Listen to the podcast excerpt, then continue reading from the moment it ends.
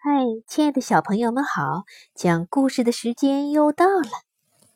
现在我要给你们讲一个矮子晏婴的故事。说呀，从前齐国有一个名叫晏婴的人，他从小呢就很机智，口才也特别的好。但是由于他的个子长得特别矮，只有一般人的一半高，所以常常被别人讥笑。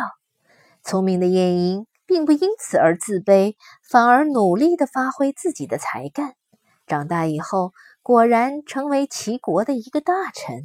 有一年，齐王想派人出使楚国，这是一个不讨好的任务，因为楚国是个大国，而楚王呢又非常的骄傲，根本不把齐国放在眼里。齐王想来想去。认为只有晏婴可以胜任出使的工作。晏婴到了楚国，前来迎接他的楚国官员故意不开正面的大门，只开了一扇最小的边门。晏婴知道这是楚国人有意侮辱他，却一点儿也不生气，反而心平气和地对接待他的人说：“我想，只有到了狗国。”才会钻小小的狗洞。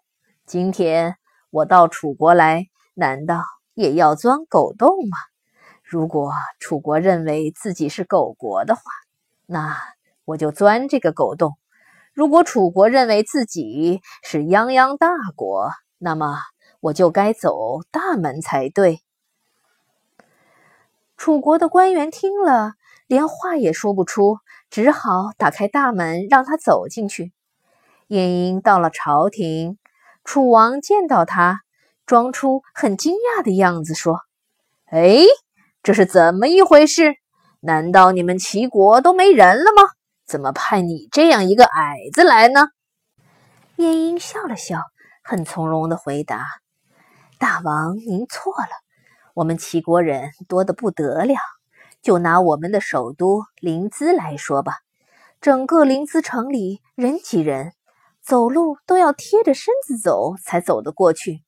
天热的时候，人们一挥汗，就像下雨一样。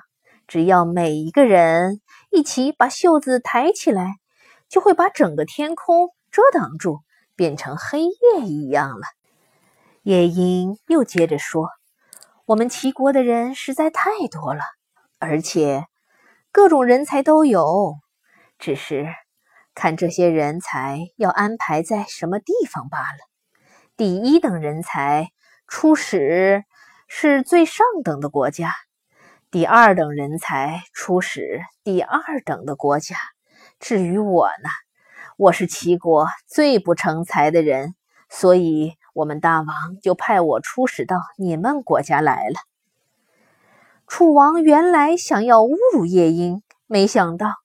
反而被他嘲讽了一番，心里非常生气，但是又驳不倒他，不禁暗暗佩服夜莺的口才。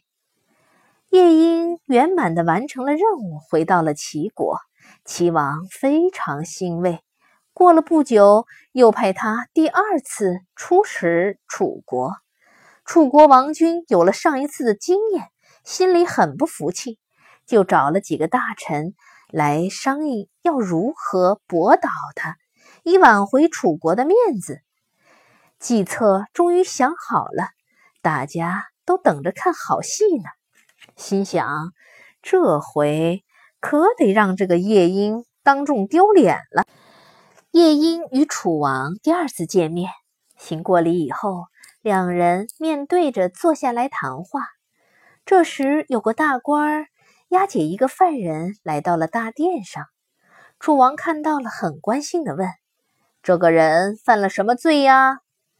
押解犯人的官员就回答说：“大王，这个人在我们楚国又偷又抢，干了数不清的坏事，现在总算把他逮到了。”楚王就问：“他是哪里人呢？”“哎，他是齐国人。”官员大声地回答着，楚王听了，转过头来，故意装作非常惊讶的样子，对夜莺说：“怎么搞的？难道你们齐国人都是一些小偷和强盗吗？上次你说齐国有各种人才，那么他就是齐国专门偷和抢的人才喽。夜莺仍旧是笑容满面，不慌不忙地回答：“大王，您听过橙变酸的故事吗？”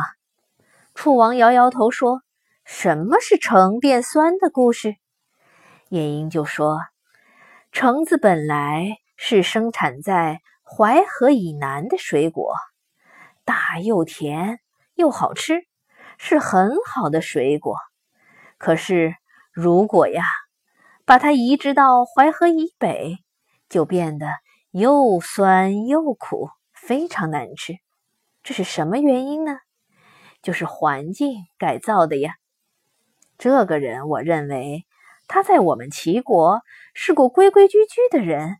怎么到了楚国就变坏了呢？